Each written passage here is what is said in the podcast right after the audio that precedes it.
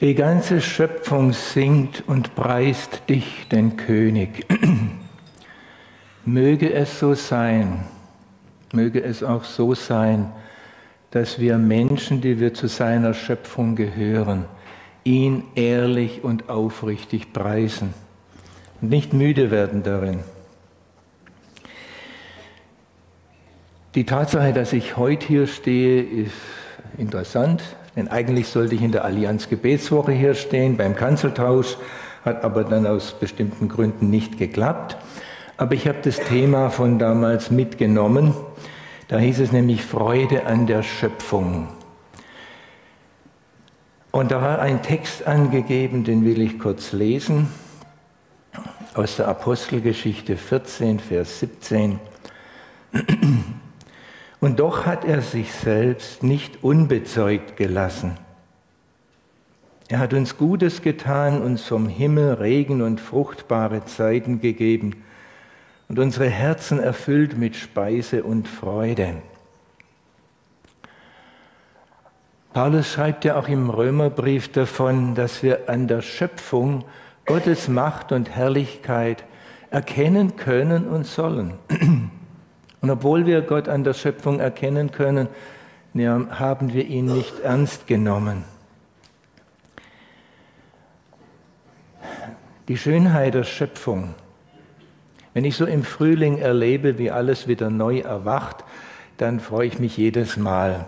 Wenn ich so ein kleines Fernblättchen sehe, was so als aufgerollte Schnecke anfängt und sich so langsam entfaltet, oder kürzlich sah ich an unserem See die Schachtelhalmsprossen, die haben so ganz lustige Kolben obendrauf, bevor sie sich dann in diese ganz feinen, filigranen Pflanzen entfalten.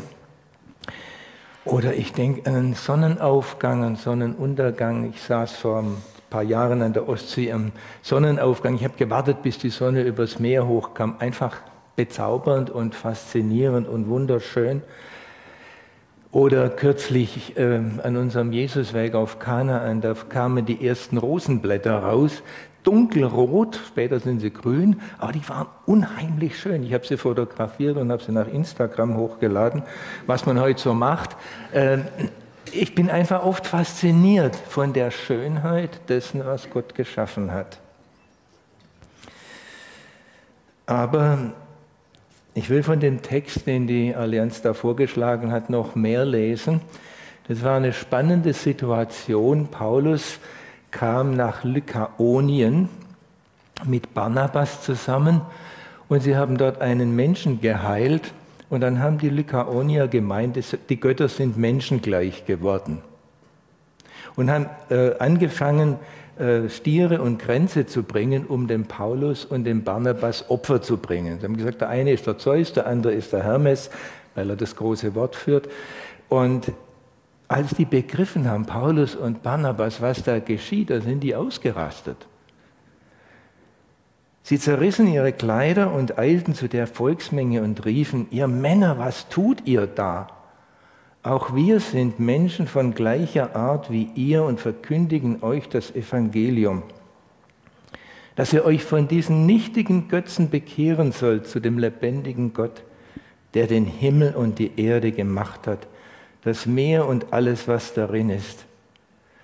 Er ließ in den vergangenen Generationen alle Heiden ihre eigenen Wege gehen, und jetzt kommt unser Text. Und doch hat er sich selbst nicht unbezeugt gelassen.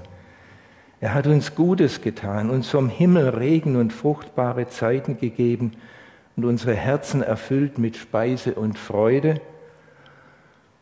Obgleich sie dies sagten, konnten sie die Menge kaum davon abbringen, ihnen zu opfern. Welch ein Missverständnis. Aber leider gibt es auch im Blick auf die Schöpfung ganz arg viele Missverständnisse. Und ich bin mir dessen bewusst, dass ich heute vielleicht dem einen oder anderen hier auch ein bisschen auf die Füße treten kann. Weil ich seit Jahren, Jahrzehnten muss ich schon sagen, eigentlich seit der Schulzeit, innerlich mit dem Gedanken ringe, wie ist es eigentlich mit Schöpfung und Evolution? Und ich weiß, dass es da ganz heiße Kämpfe gegeben hat und stellenweise auch noch gibt. Ich leide darunter, dass wir oft hängen bleiben an Dingen, die wir einmal gedacht und gelernt haben, so wie die Lykaonier an ihrem Zeus und Hermes hängen geblieben sind. Sie konnten nicht wahrnehmen, dass hier Gott sich in einer neuen und tieferen Weise offenbart, denn bis dahin hatten sie keine Offenbarung. Bis dahin haben sie versucht zu erklären, was eigentlich jenseits ist, irgendwo da oben. Und so geht es auch uns, dass wir versucht haben, als Menschen zu erklären, warum ist eigentlich, die, eigentlich diese Welt. Und wir haben gedacht, ja gut, da muss jemand da sein, der hat es gemacht. Wir haben uns unsere Gedanken gemacht. Und als ich da kürzlich abends in der Krone saß, da war ein junger Mann, der hat ganz klar gesagt, wir brauchen heute Gott nicht mehr, um die Welt zu erklären. Wir wissen, wie die Naturgesetze funktionieren. Das ist alles stimmig. Aber darum geht es nicht. Es geht nicht darum, dass wir Gott brauchen, um die Natur zu erklären, sondern es ist der Gott, der die Welt geschaffen hat. Und ihr könnt die Bibel von vorn bis hinten angucken. Immer wieder heißt es, der Gott, der Himmel und Erde, das Meer und die Wasserbrunnen geschaffen hat. Bis in der Offenbarung, da heißt, fürchtet Gott, gebt ihm die Ehre, was wir gesungen haben. Die ganze Schöpfung preist ihn. Gebt ihm die Ehre, der all das gemacht hat. Nicht, weil er ihn als Erklärung braucht, sondern weil er der lebendige Gott ist, der diese Ideen hatte und jetzt frage ich schon, ist es richtig, dass ich sagte, hatte? Wir bekennen im Glaubensbekenntnis Gott als den Schöpfer.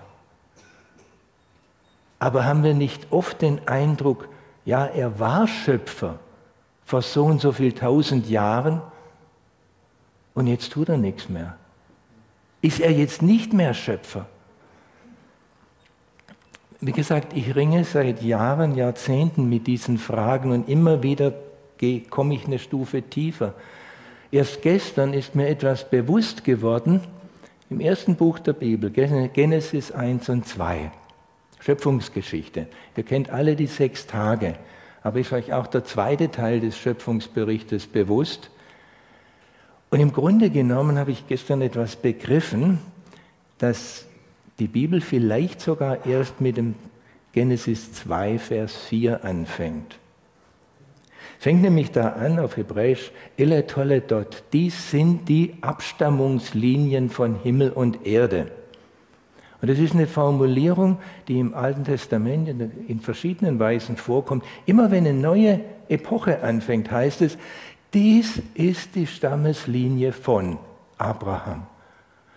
Und Vielleicht habt ihr euch manchmal schon gewundert, das Neue Testament fängt auch mit einer Abstammungslinie an. Matthäus 1 heißt es nämlich auf Hebräisch, Ele tolle dort. Dies ist die Abstammungslinie von Jesus, dem Sohn Gottes, der der Messias ist.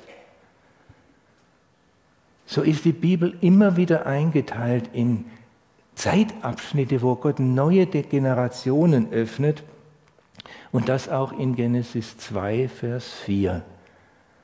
Leider sind da die Kapiteleinteilungen nicht ganz so glücklich gelungen. Das hat ja ein Mensch gemacht, viele hundert Jahre nachdem die Schrift geschrieben wurde. 1. Mose 1, diese sechs Tage, die sind wie ein Gedicht, wie eine Poesie über die Grundgedanken Gottes und sie schließen ab mit dem wunderbaren Wort und Gott sah an alles, was er gemacht hat und siehe, es war sehr gut. Er war selber überrascht, dass es so gut war. Und ich bin heute überzeugt, dass dieses Wort nicht vor so und so viel tausend Jahren in Gottes Herzen war, sondern dass es sein Schlusswort über der Schöpfung ist und sein wird und bleiben wird. Auch wenn im Moment noch so viel drunter und drüber geht. Gott hat diese Schöpfung in der Hand und er arbeitet mit ihr. Und darum ist es für mich auch ganz entscheidend wichtig geworden zu sehen, dass Gott nicht als großer Magier auftrat, der sagt, es sei und es wurde. Er hat nicht einfach alles ins Dasein gerufen, sondern auch im ersten Schöpfungsbericht, 1. Mose 1 heißt es, und Gott ließ, äh, er sprach, er lasse die Erde hervorbringen. Also er hat das Wachstum in, in Gang gesetzt. Auch schon in diesen kurzen Worten klingt auf, dass die ganze Schöpfung ein Wachstumsprozess ist. Und für mich ist es entscheidend wichtig, dass wir als Christen heute einer Welt, die von Gott nichts mehr wissen will, einen Gott entgegensetzen, der real ist und der auch mit ihren Erkenntnissen in Übereinstimmung zu bringen ist. Ich leide darunter, wenn wir auf einer sechs Tage, sechs mal 24 Stunden Schöpfung beharren, die im ersten Mose auch nicht genannt ist. Ich weiß, dass ich damit vielleicht manche herausfordere. Aber in unseren Tagen, wo wir mit der Schöpfung machen, was wir wollen, wo wir sie total ausbeuten, wo wir sie kaputt machen, da wäre es so wichtig zu wissen, das ist nicht einfach Materie, die da ist, sondern es ist etwas, das von Gott ausgegangen ist, das in seinen Händen ist und bei dem er dauernd engagiert und beteiligt ist. In früheren Generationen war es einfach. Die Sechstageschöpfung war irgendwo klar, es stand einfach so da. Und dann kamen die Wissenschaftler und es waren Gottesfürchtige. Es waren keine, die Gott ablehnten und haben angefangen zu forschen. Galileo, Kepler, Newton, all diese Männer und weiß nicht, wie weit Frauen damals schon mitforschen durften, die durften das, glaube ich, weniger. Schade, die hätten es vielleicht besser gemacht. Die haben geforscht und haben Dinge entdeckt, wo sie sagten, das sind ja viel größere Dimensionen. Bis vor 400, 500 Jahren war die Welt, unsere Erde, mit etwas drumrum. Und dann entdeckten wir, dass da eine Sonne ist, um die wir kreisen mit anderen Planeten. Und immer weiter hinaus entdecken wir es und wie man es halt wahrgenommen hat, und jetzt zu merken, das ist alles von Gott geschaffen. Und zu erkennen, er hat es nicht einfach fix und fertig ins Dasein gerufen. Ein Weltall in seiner Gestalt, mit seinen Dimensionen. Heute gehen Sie davon aus, 13,5 Milliarden Jahre. Kann sich das jemand vorstellen? Ich nicht. Und auch die Entfernungen. Aber wir wissen, Raum und Zeit sind Geschöpf Gottes. Gott kann natürlich in einem Moment auch 13 Milliarden Jahre erschaffen, aus seiner Sicht. Aber wir sind drin und wir erleben diese Zeit. Und darum, ich weiß, dass Gott diese Abschnitte ein, zwei, drei bis sechs, diese sechs Schöpfungstage in seiner Zeitrechnung hatte. Aber es ist nicht unsere Zeitrechnung. Unsere Zeitrechnung ist, ist viel kleiner und wir müssen viel weiter denken. Und wir dürfen daran auch erkennen, wir, jeder einzelne von uns, ist ein ganz winzig kleiner Baustein und trotzdem wichtig. Zu jedem Einzelnen sagt Gott, ich habe dich bei deinem Namen gerufen, du bist mein, mitten in dieser riesengroßen Schöpfung. Und wenn wir es lernen als Evangelikale, als Christen, die Jesus wirklich lieben und nachfolgen wollen, auch die Gedanken der Wissenschaft aufzugreifen und auch hinzuschauen, wie lesen wir die Bibel von Gott her und zu ihm hin und mit den Augen der Wissenschaft, dann kann es sein, dass wir wieder neu Anschluss gewinnen. Es war jetzt gerade wieder ein Artikel in der FAZ, interessant über Überschrift, hat der Teufel uns noch etwas zu sagen? Das muss ich noch lesen. Und darin äh, leider hat da auch wieder einer von, der, von den Kirchen gesagt, ähm, das sagt jemand, der sich von Berufswegen auch mit Evangelikalen oder der Pfingstbewegung auseinandersetzt. Müssen wir es stehen lassen, dass Evangelikale und Pfingstbewegung als die komischen dastehen, die nicht ernst nehmen, was erkennbar ist? Sind wir nicht herausgefordert, an der Schöpfung Gottes Werke zu erkennen und eben auch zu erkennen, dass er größer ist als unser kleiner Gedanke? Die Lykaonier waren gefangen, die haben nur ihren Zeus und ihren, Barnab ihren Hermes gekannt und nun begegnet ihnen Paulus und bekennt diesen einen Gott, der Himmel und Erde geschaffen hat. Sie konnten es nicht fassen, sie haben lang gebraucht. Was in dem Text jetzt nicht kommt, am nächsten Tag kamen nämlich welche von Antiochien und dann wurde Paulus gesteinigt und wie tot liegen gelassen. Das kann uns passieren wenn wir Gott verkündigen. Aber es ist dringend notwendig, dass in dieser Welt Männer und Frauen sind, die einerseits als Wissenschaftler Gott total ernst nehmen und nicht ausblenden, weil sie Freude an der Schöpfung haben, weil sie wissen wollen, wie die Schöpfung innen drin funktioniert, aber sie wissen, dass all das, was geschaffen ist, ist von Gott geschaffen. Wir brauchen Christen, die die Wissenschaft stehen lassen können, die sich nicht einfach nur in ihr gewohntes Gebäude zurückziehen, sondern die Wahrheit suchen und darum ringen, wie bringe ich das in Einklang? Wie kann ich die Schrift, die gegebene Bibel, an der ich nicht rüttle, in keiner Weise, aber ich will sie verstehen, wie Gott sie gegeben hat. Das sprengt natürlich für eine Predigt den Rahmen. Wie kann ich die Bibel total ernst nehmen und gleichzeitig hinschauen auf das, was Gott gemacht hat und ernst nehmen, dass Gott nicht einfach nur gezaubert hat. Entschuldigung, wenn ich das so sage. Manchmal denken wir, Gott macht so zack, zack und nein, er arbeitet mit uns. Und das ganz Tolle dran, und deswegen dürfen wir uns an der Schöpfung freuen, er hat uns eine Freiheit gegeben, er lässt uns die Freiheit, mit ihm zu machen, wie wir wollen. Er hat uns auch Verantwortung gegeben. Interessant ist auch im zweiten Schöpfungsbericht, ich habe ihn vorher schon kurz äh, angedeutet, heißt, dies ist die Entstehungsgeschichte des Himmels und der Erde, als sie geschaffen wurde. Zur Zeit, als Gott der Herr Erde und Himmel schuf, als es auf der Erde noch keine Sträucher auf dem Felde gab und noch keine Pflanzen auf den Fluren gewachsen waren, weil Gott der Herr noch keinen Regen auf die Erde hatte fallen lassen und auch noch keine Menschen da waren, um den Ackerboden zu bestellen. Was hat der Mensch im Schöpfungsbericht zu suchen? Das ist Schöpfungsgeschichte, Bibel. So, 1. Mose 2.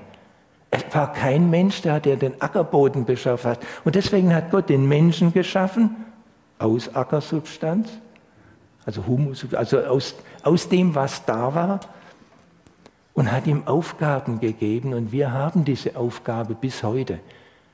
Wir sind dazu da, diese Schöpfung Gottes, die so wunderbar schön und herrlich ist, zu bewahren, auch für unsere Kinder und Enkel für die nächsten Generationen. Und damit sind wir bei dem, was unsere Tage so intensiv beschäftigt. Die ganzen Fragen mit Naturkatastrophen, Klimawandel, alles, was da so ist. Wir versuchen als Menschheit, das einfach so zu lösen. Aber ich bin überzeugt, wir können die Schöpfung nicht retten, wenn wir nicht den Schöpfer total einbeziehen. Und er wartet darauf. Gott wartet darauf, dass wir zu ihm kommen im Gebet, dass wir ihn anrufen und fragen, wie können wir aus dieser Misere herauskommen? Und es könnte sein, dass Gott uns dann auch nahelegt, dass wir im Westen auf manches verzichten müssen.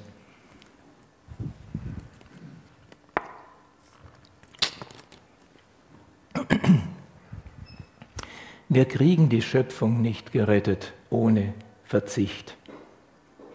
Aber verzichten können wir, weil es Gottes Schöpfung ist, weil sie es wert ist, weil Gott uns da hineingesetzt hat, weil er uns diesen Auftrag gibt.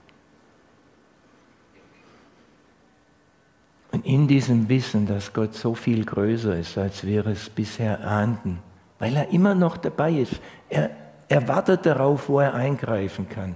Er will uns nicht einfach nur manipulieren, er will nicht nur einfach Dinge verändern über unsere Köpfe weg. Er hat uns hineingesetzt mit dieser Verantwortung. Und so wartet er darauf, dass wir die Verantwortung wahrnehmen im Aufblick zu ihm. Dass, dass wir den Verstand, den wir gekriegt haben, einsetzen, aber auch die Verantwortung wahrnehmen, dass wir verzichten müssen. Wir können nicht einfach weiterhin Erdöl verbrennen, Erdgas verbrennen, die ganzen Dinge in die Luft jagen, die ganzen Rohstoffe aufbrauchen. Es gibt einen sogenannten Earth Overshoot Day.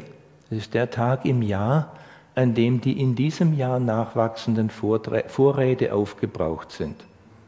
Der ist irgendwann so im Mitten, mitten des Sommers, Juli, wechselt so ein bisschen, je nachdem, wie gerade die Lage ist. Ähm, und da ist glockenklar, dass wir in einem Jahr mehr verbrauchen, als nachwächst. Und wir wissen inzwischen, dass Deutschland zweieinhalbmal so viel verbraucht, als ihm eigentlich zusteht. USA kann es noch besser, die machen es fünffache. Indien kriegt aber nur 0,7 mal das, was es kriegen soll. Leute, das ist Gottes Schöpfung. Er hat die Welt geschaffen, dass sie uns ernährt, dass sie uns erfreut. Und wir gehen damit um, als ob wir sie einfach verbrauchen dürften. Das ist auch ein Missbrauchsskandal größten Ausmaßes. Ich kann heute nicht alles in einer Predigt unterbringen. Ähm, ich habe einiges in meinem Blog geschrieben über die Zeiten. Da drüben hängt ein Plakat an der Tür und vielleicht wird es nachher auch eingeblendet. Da könnt ihr nachgucken, was ich so über die Schöpfung, wo ich damit gerungen habe. Ich will aber schließen mit Worten aus dem Psalm 104. Es ist ein wunderbarer Psalm, der die Schöpfung preist. Glaube, wir haben die Zeit, ihn noch ganz zu lesen, auch wenn es 35 Verse sind. Also es lohnt sich, weil ähm, hinzuhören, wie, wie da einer wirklich aus tiefster Seele Gott preist. Lobe den Herrn meine Seele. Herr mein Gott, du bist sehr groß. Mit Pracht und Majestät bist du bekleidet. Du, der sich in Licht hüllt wie in ein Gewand, der den Himmel ausspannt wie eine Zeltbahn, der sich seine Obergemächer zimmert in den Wassern der Wolken zu seinem Wagen macht und einherfährt auf den Flügeln des Windes, der seine Engel zu Winden macht, seine Diener zu Feuerflammen. Er hat die Erde auf ihre Grundfesten gegründet, dass sie nicht wankt für immer und ewig. Mit der Flut decktest du sie wie mit einem Kleid. Die Wasser standen über den Bergen aber vor deinem Schelten flohen sie, vor deiner Donnerstimme suchten sie ängstlich das Weite. Die Berge stiegen empor, die Täler senkten sich zu dem Ort, den du ihnen gesetzt hast. Du hast den Wassern eine Grenze gesetzt, die sie nicht überschreiten sollen. Sie dürfen die Erde nicht wiederum bedecken. Du lässt Quellen entspringen in den Tälern, Sie fließen zwischen den Bergen hin. Sie tränken alle Tiere des Feldes, die Wildesel löschen ihren Durst. Über ihnen wohnen die Vögel des Himmels, die lassen aus den Zweigen ihre Stimme erschallen. Du tränkst die Berge aus deinen Obergemächern, von der Frucht deiner Werke wird die Erde satt. Du lässt Gras wachsen für das Vieh und Pflanzen, dass sie dem Menschen dienen damit er Nahrung hervorbringe aus der Erde und damit der Wein das Herz des Menschen erfreue und das Angesicht glänzend werde vom Öl und damit Brot das Herz des Menschen stärke. Die Bäume des Herrn trinken sich satt, die Zedern des Libanon, die er gepflanzt hat, wo die Vögel ihre Nester bauen und der Storch, der die Zypressen bewohnt, Die hohen Berge sind für die Steinböcke, die Felsen sind eine Zuflucht für die Klippdachse. Er hat den Mond gemacht zur Bestimmung der Zeiten. Die Sonne weiß ihren Untergang. Schaffst du Finsternis und es wird Nacht, so regen sich alle Tiere des Waldes. Die jungen Löwen brüllen nach Raub und suchen ihre Nahrung von Gott. Geht die Sonne auf, so ziehen sie sich zurück und legen sich in ihre Verstecke. Der Mensch aber geht hinaus an sein Tagewerk an seine Arbeit bis zum Abend. Herr, wie sind deine Werke so viele? Du hast sie alle in Weisheit gemacht und die Erde ist erfüllt von deinem Besitz. Da ist das Meer so groß und weit ausgedehnt, darin wimmelt es ohne Zahl von Tieren, klein und groß. Da fahren die Schiffe, der Leviathan, den du gemacht hast, dass er sich darin tummle. Sie alle warten auf dich, dass du ihnen ihre Speise gibst zu seiner Zeit. Wenn du ihnen gibst, so sammeln sie. Wenn du deine Hand auftust, so werden sie mit Gutem gesättigt. Verbirgst du dein Angesicht, so erschrecken sie. Nimmst du ihren Odem weg, so vergehen sie und werden wieder zu Staub. Sendest du deinen Odem aus, so werden sie erschaffen und du erneuerst die Gestalt der Erde. Die Herrlichkeit des Herrn wird ewig währen. Der Herr wird sich an seinen Welken freuen. Blickt er die Erde an, so zittert sie, rührt er die Berge an, so rauchen sie. Ich will dem Herrn singen mein Leben lang meinem Gottlob singen, solange ich bin. Möge mein Nachsinnen ihm wohlgefallen. Ich freue mich an dem Herrn.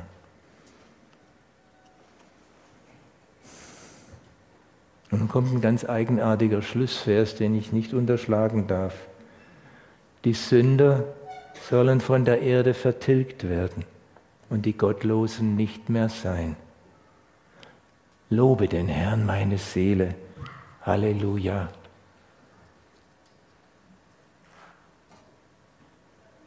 Hören wir den Klang der Liebe Gottes in der Schöpfung. Hören wir seine Zuwendung und sein ganz großes Sehnen, dass wir als seine Kinder ihn darin ernst nehmen, zu ihm aufschauen, ihm die Ehre geben, ihm danken aber eben auch danken mit dem Nachsinnen, das ihm wohlgefallen soll. Beten wir den Herrn an im Geist und in der Wahrheit. Das fordert manchmal auch ein Umlernen. Und dazu möge der Herr uns Gnade geben. Und bitte ich dich, Herr, dass du das, was ich versucht habe zu stammeln, in den Herzen sortierst und jedem Einzelnen das schenkst, das festhältst, was auf seinem Weg für den nächsten Schritt dran ist. Lass uns deine Schöpfung immer neu mit Liebe und Dankbarkeit anschauen und dir die Ehre geben. Amen.